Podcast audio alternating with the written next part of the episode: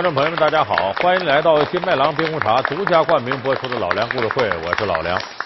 我们在讲这个历史演绎啊，传说中的英雄人物，往往我们愿意寻找他历史当中的原型，而且我们会比较历史上真实这个人和小说演绎里的人的区别有多大。那么比来比去呢，我们会发现这样一条普遍规律，就是往往啊，小说演绎里边这个人物和原型比呢，他显得格外丰满。格外有特点，甚至非常传奇。说白了，就是比我们现实生活当中的人呢要高一块。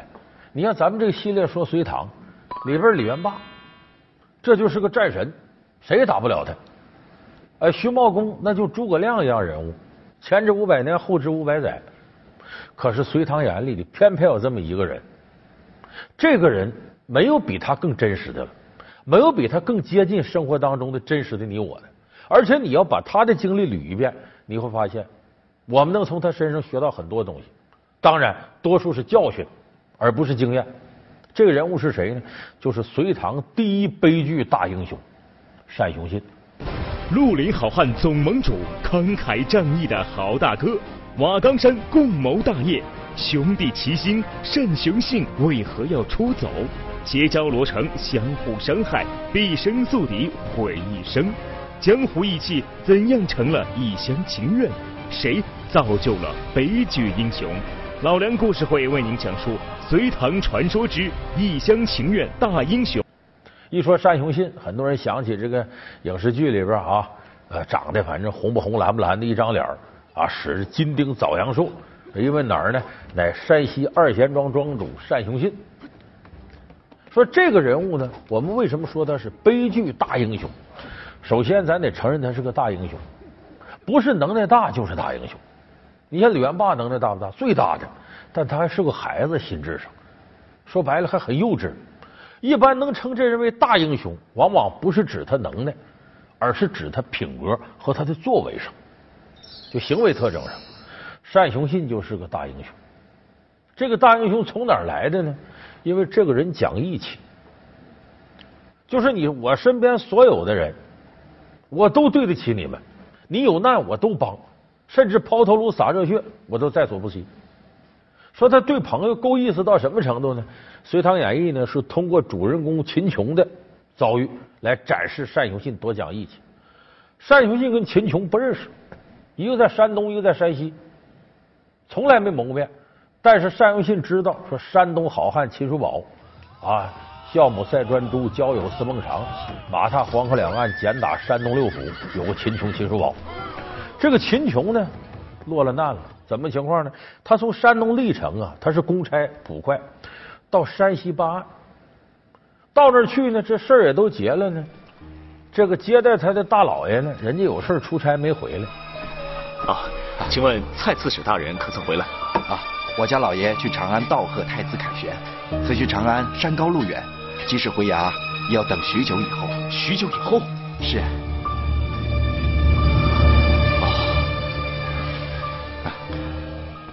没回就没法给他发呀回去的路费和公文，他只能在这个一个小客店里待着。这一待几个月下来，把盘缠都花没了。人家这个店里小本生意，你这么欠账也不行啊。这个店主东叫王老好，天天就捣鼓，就不满意。啊，虽然天天捣鼓说不赊不欠不算店，结果赊了欠了不见我的面，我在前街走，他在后街转，秦琼都得躲他。他天天见秦琼就捣鼓，哎呀，这小本生意不好做呀。这两天一欠钱，大掌柜不送米了，二掌柜不送面了，三掌柜不送煤了，四掌柜不送炭了，把秦琼给捣鼓的脸上发烧啊，欠人钱呢。最后实在没办法，当捡卖马，卖马了。哎，好马。要吗？不要。卖马？要吗？哎，不要不要。秦琼。哎，兄弟。哎。哎，你可让俺好找啊！你怎么在这卖马？哎，我在这个地方办差，没想到欠下一屁股烂债。我这有。啊，这不够啊。所以你就在这儿卖马？对呀。这本来啊是一匹好马，我内心实在是不舍，没想到这里竟然没有一个人识货呀！瞧他瘦成那样了，谁会买呀？这个兵器卖了，再打造容易。宝马良驹难遇啊！秦琼是骑着一匹宝马，黄骠马，跟着自己操劳，这马都饿瘦了，喂草料喂不起太好的。所以秦琼一狠心，得了，我活不下去了，我也顾不上了，把黄骠马卖了。那么卖了这匹马，单雄信是当地人，就看到这匹马了。单雄信眼力很好，一看这是宝马，你这匹马从哪儿贩来？是我自己的坐骑，因缺少盘缠，忍痛割爱。不知你要卖多少价钱？庄主是这样，在下卖马确实不是为了赚钱。看庄主是个识货人，你只要给我三十两纹银，还我店钱就行了。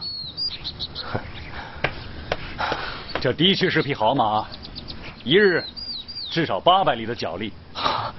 没错，庄主，您真是好眼力啊！你真想卖，我给你五十两银子。我单雄信可不是乘人之危夺人之美的小人，如果你不依我的价，那就请你另寻买主吧。单雄信想，必是英雄落难，所以单雄信琢磨，我不能趁人之危，我照给高价，这马该值多少钱就多少钱。然后一问卖马的黄脸汉子是山东人，我向你打听个人啊，我有个朋友姓秦名琼，字叔宝，山东历城县人士。秦琼这时候落魄到这程度，哪敢认呢？哎呀，这我说不认识不认识，就把这事折过去了。折过去了，单雄信把这马买回来。哎，他有个朋友登家门来拜访，也是位好汉王八党。王八党一看这马，哎呀，二哥，这个人我认识。说怎么着？卖马这人呢，必是秦琼，一张大黄脸。说对，视这个长相，他就是秦叔宝，这马是他的。上去说：“哎呀，秦二哥到我地界上，我慢待了，不知道。”回过头找秦琼，把秦琼接到自个儿家里，接到二贤庄，好吃好喝啊。当时秦琼还生着病，给秦琼治病，直到秦琼舍不得这马，秦琼返回山东的时候，把这马又送还给秦琼。贤弟回乡千里迢迢，所谓穷家富路，不可没有良驹。这匹黄骠马有日行千里的脚力。今日马归原主，十二哥，此马早已是仁兄的爱物，我怎么能收回去呢？不，此马本是贤弟坐骑，当初愚兄误买，已是愧对贤弟和江湖的朋友，所以万望贤弟成全于兄，收回此马。这，哎，秦大哥，你就不要再推辞了。秦兄，你就成全了善二哥的一片侠义之心吧。那秦某就多谢善兄了。秦琼骑着马往回走的时候，就觉得我这几个月都饿瘦了，这马驮我应该挺轻松啊，怎么还这么费劲呢？哎，把这被窝打开，单雄信赠给他满满的黄金，金砖一块一块的。你看，管吃管住管治病，这可以说做朋友做到这份到家了。对秦琼是真够意思。如果说曹操有句话叫“宁叫我负天下人，不叫天下人负我”，单雄信道个个。宁叫天下人负我，我忠心不负天下人。就讲做朋友来说，单雄信是这个的，他谁都对得起。所以单雄信的理想是什么呢？建造一个大义江湖，自己是老大啊，按照我的规则行事。可是单雄信的悲剧就悲剧在这儿了。为什么呢？这种当老大的人，他有个特点，他对你是够意思，可是呢？他一定要按照自己的规则来组建自己周围的环境，那么你也必须得听他的。所以大哥有担当，但是他也要有权利控制周围的兄弟。那么这样的人必须得是能耐最大的。你如果你的能耐不足以控制其他人，你对别人再好，但你要支持别人按照你的规则来组建个江湖的时候，人家不听你的。那么单雄信的问题这时候来了。就是他当北七省绿林总票霸的时候没问题，这些人都听他，他能耐最大。可是后来一点点的，他的世界开阔了，由着黑社会老大变成反贼以后，一下天地打开了。这时候单雄信发现自己的悲剧开始了，怎么呢？他的能耐不是最大的，他还想按照自己的规则行事，他发现身边的人不听他的。你看这里头典型就罗成。单雄信意思是我是江湖老大，你不管我这武功高低，你见我是不是得尊敬一下子？我说句话是不是得有点分量？他没想到罗成这个官二代、富二代，人爸爸北平王罗毅根本不听他那一套。我凭啥听你的？你什么这个大哥那哥，我才不认你当大哥呢！啊，怎你还敢惹我？我一个打你十个。罗成能耐还比他大。你问，这次你过来帮我表哥给我舅母祝寿，是为了尽兄弟情谊，还是为了借此事问你的黄杠之事？这件事，姓罗的，你管不着。你不回答我，我就一定要管，我就必须管到底。你管不成，这是我们绿林之间的事情，跟你没有半点关系。你狗屁绿林！在我眼里，你就是一个土贼，就是一个强盗。我倒想问问你，凭什么你能抢黄杠，我程大哥就不能？为什么？姓罗的，我告诉你，因为我是绿林五路人马的总瓢把子，谁能抢谁不能抢，我单雄信说了算。呸！你算个屁！单雄信，你还真把你自己当根葱啊？你不照照镜子看看自己什么样？小罗成，你敢骂我？我还要打你呢！住手！所以单雄信在这时候很受伤，跟罗成起了冲突。你说这骂人的人不听，要打仗动手不是人个，所以单雄信这时候受到了很大的挫折。秦琼出来打圆场，罗成他表弟啊，小孩崽子干什么？跟大哥就是骂他两句，只能靠这给单雄信圆点面子。所以单雄信当时就如同小品一句话伤自尊了。老梁故事会为您讲述隋唐传说之一厢情愿大英雄单雄信。老梁故事会是由金麦郎冰红茶独家冠名播出。那么说，遇到这种情况，作为单雄信来讲，他应该怎么办呢？不是没有出路了，一进一退两策。进是什么呢？我呀，尽量和这些人融为一体，我适应你们，然后我一点点呢长自己的能耐，扶持自己的势力，到有一天我又重新说了算的时候，我再按我规则改造你。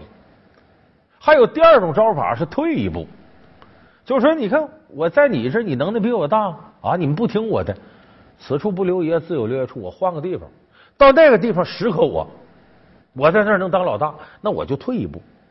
哎，宁为鸡口，不为牛后。那么单雄信呢，没有这样做，他也考虑进和退，可是进呢不行。单雄信这个人包容性很差，他特别认死理儿。我的规则那不能改变。李密，哎，单雄信，你来干什么呀？我来干什么？今天我要杀了这两个妖姬，为瓦岗寨除害。大王，什么？单雄信，你别胡来啊！我单雄信一心为瓦岗寨的前途而着想，而你李密，你知道我们打这两座城池花了多少时间，死了多少兄弟？你心中到底还有没有瓦岗寨？我说单雄信，寡人是瓦岗之主。寡人想怎么着就怎么着，这儿轮不到你说话，出去！哼，我单雄信今天就不听你这昏君的鬼话了。所以他在瓦岗寨跟林密整不到一块去，没法进。那退呢？假如他回到这个民间绿林，我还当黑社会老大，虽然势力小点逍遥自在也行。偏偏呢，他这反贼当惯了，他停不下来了。也要帮人打天下，所以他改投洛阳王世充，这一投投坏了。这王世充也不是那样的，单雄信的悲剧就走到了尽头。但是呢，他刚投王世充的时候，是单雄信人生最甜蜜的时候。为啥？他一投王世充，那边瓦岗寨散了，秦琼、徐茂公、程咬金、罗成都来偷他来了。哎呦，单雄信乐坏了，为啥？自己又是老大了，我先投的王世充啊。而且王世充把女儿嫁给我了，这会我说了算呢。哥几个来了都得大哥我罩着吧。他又找到大哥尊严了，而且对这哥几个确实是真好，尤其是对罗成。你小子以前不是啊，不拿我当回事吗？还打过我，还啊瞧不起我。现在怎么样？你得投我这儿来。哎呀，罗将军啊，你终于来了。罗成，参见大王。不必多礼，不必多礼。父王，罗成兄弟是真心投靠您的，恳请父王委任其一官半职啊。那是那是，罗将军投靠本王太好了，本王就封你为一字并肩王，统领我军步兵十万，赏大将军府。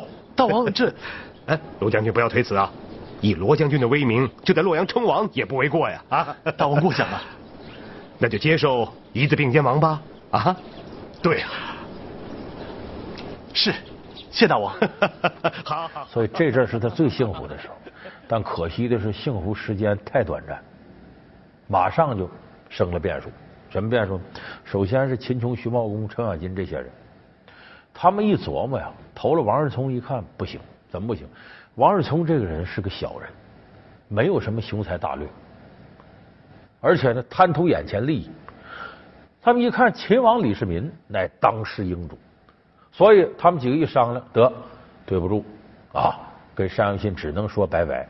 我们呢，良鸟择木而栖，良臣择主而事。我们呢，改投秦王李世民，走了。叔宝，叔宝兄弟，是二哥，好兄弟。你们这是要去哪里啊？你真的忍心撇我一个人走吗？就是要走，也得容雄信设宴送别。你们到这个时候才通知我，兄弟，你我情深似海，难道你信不过我单雄信吗？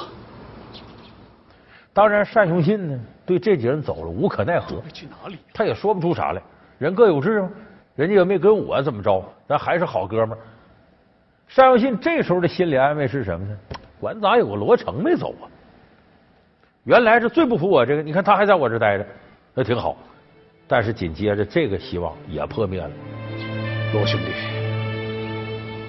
你我兄弟一场，单二哥我真舍不得你走啊！不知此别，我们会何时再相见？单二哥，罗成。这一辈子都不会忘记你对我的恩情，兄弟保重，告辞。这下单永信一下成了孤家寡人，这罗成成了击倒他的最后一根稻草，他的世界从此就坍塌了，众叛亲离了，没人跟他一伙的了。当初所谓好哥们，他觉得我对你们都这这这这这么好，到现在你们全离我而去。单永信这时候人到这时候就怀疑了，我做的对不对呀？没错啊，那是老天爷不帮我，这是天打五雷轰啊！人要到这时候就绝望了，所以这时候正赶上王世聪大势已去，单永信做了个决定：我甭管谁怎么样，我得对得起王世聪，单人独骑独踹唐营，就什么一个人一匹马，拿着金钉枣阳槊杀到唐营里边去。唐营的将士都给我听着，今日我单雄信独踹唐营，不愿意死的都给我滚开！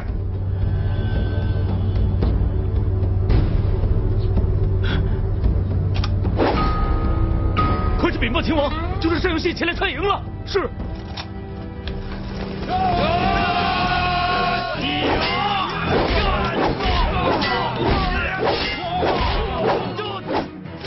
其实这就作死气了，你一个人，那整个军队能打得过吗？但是呢，李世民知道自己这边能征惯战的将领，除了尉迟恭是后收了以外，剩下那些都是和单雄信假楼结义的拜把子兄弟。李世民很给秦琼面子，这李世民了不起的地方，躲，大伙都躲。单永信打到哪儿，咱不跟他打。但是单永信金钉枣阳槊，嘁哩咔嚓把不少当兵的给杀了，啊，尸骨如山，血流成海。这一遍没找着一个他熟人，全躲他。单永信回去了，休整休整，第二次单人独骑接着来。为啥？他就是想死，就你们都背叛我，也不活了，我死你们手里，我也认了。他第二次又来一遍，又躲他，如此来了三遍。李世民一看，这可不行，这这么下去，你这我们这还能叫打仗吗？可是呢，秦琼在这是他的元帅，李世民不能让秦琼为难，因为秦琼特别讲义气。他想了个办法，他很聪明。李世民呢说，正好军营无有粮草，啊，元帅你去押运粮草，把秦琼给支走了。这一支走了。李世民一看帐中只有尉迟恭一个人，和单雄信没任何交情。单雄信再来，你把他拿下。尉迟恭功夫呢，恰好比单雄信高一点。哎，等单雄信再来独踹唐营，尉迟恭生擒单雄信于马下，把他抓住了。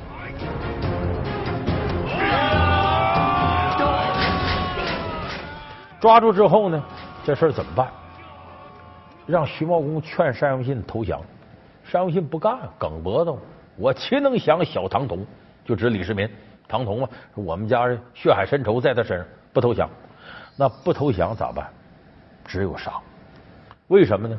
李世民也知道，把他放了，单于信能耐也不小，拢一会儿再在另一个地方投个主子造反，那李世民不烦死了？所以这样人不能为我所用，他又不降，只能杀。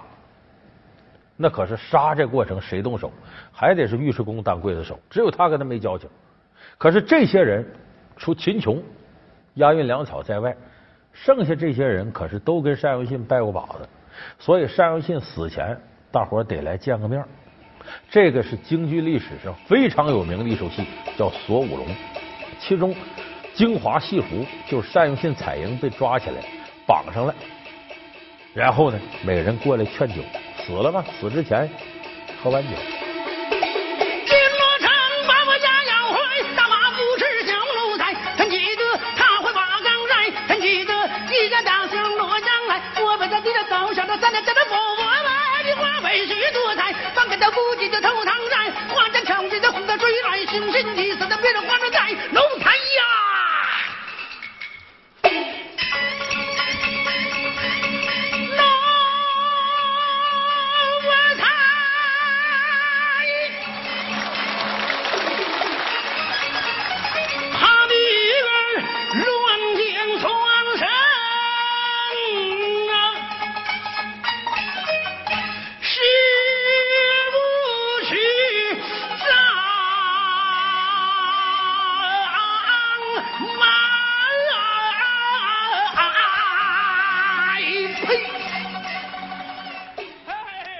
哎，他当时这段戏唱的呢，就是他这个过程当中的心路历程。这段戏别看是大花脸戏，你看着雄赳赳气昂昂，你看见能把你看掉眼泪、看哭了，很感人的一折。就说这个时候，单雄信整个的价值体系已经崩塌了，众叛亲离，没有人跟他在一块儿，他人生的悲剧达到了顶点，最后宁愿一死赴阳台，一了百了，我解脱了。所以，我们现实生活当中很多朋友呢讲究理想主义，可是问题就在于你的能力有多大。理想主义要在扎实的自身的能力基础上才能实现，否则便是空想。所以，这个等于告诉我们电视机前年轻朋友一个真理，就是说，当你是一个理想主义者的时候，一定首先提高自己的能力。当你的能力足够强大的时候，你的理想才有实现可能。否则，你会弄得浑身是伤，下场很惨。所以，这就是我们常说那句话：人需要仰望星空，但是不要忘了脚踏实地。历经三朝，他是如何成为官场不倒翁？更名改姓，他又经历了哪些政治风波？死里逃生，他依靠的真是魔法仙术吗？从洞晓天机的神人到明哲保身的智者，他的历史真面目究竟什么样？老梁故事会为你。感谢您收看这期老梁故事会。老梁故事会是由金麦郎冰红茶独家冠名播出。我们下期节目再见。